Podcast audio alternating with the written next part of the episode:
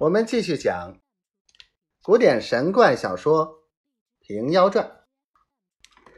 那左处和王泽直至厅下，知州正在厅上，一仙戴了纱帽，坐着虎皮交椅，比较钱粮。只见左处喝道：“张大隐，你害尽贝州人，报应只在今日。我今日不为贝州人除害。”非大丈夫也。知州见他两个来得凶，翻身往屏风背后便走。忽的，堂内抢出两个人来，那两人非别，正是张鸾、普吉，各仗一口刀。普吉向前揪住知州，张鸾向知州一刀，连肩卸臂，断颈分尸，把知州杀了。吓得厅上厅下人都麻木了，转动不得。王泽道：“你众人听我说，你们内中有一大半也是被他害的。今日我替你们去了祸害，益州人都得快活。你们吃他苦，随我入衙来，抢掠些金银，叫你们富贵。”众人见说，都来帮助王泽。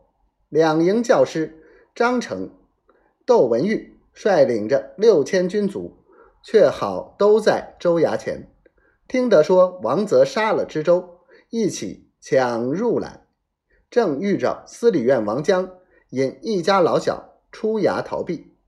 张成棍起，先把王江打倒，众人齐上，踹着肉泥，一家老小都结果了性命。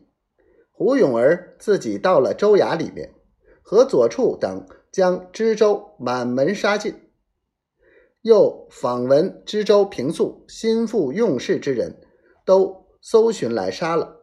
打开狱门，把罪人都放了。到知州宅里，搬出金银钱宝、绫罗缎匹，在阶下堆积如山，连着十三匹彩帛剪下来的五尺零头。做一包包着，也在奶奶房里搜将出来。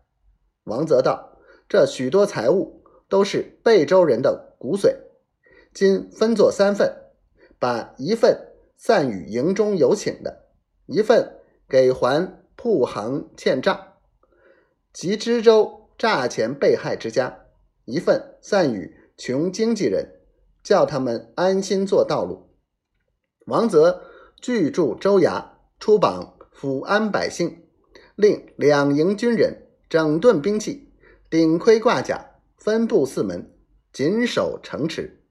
两个教师就充作统领使，分两营军马。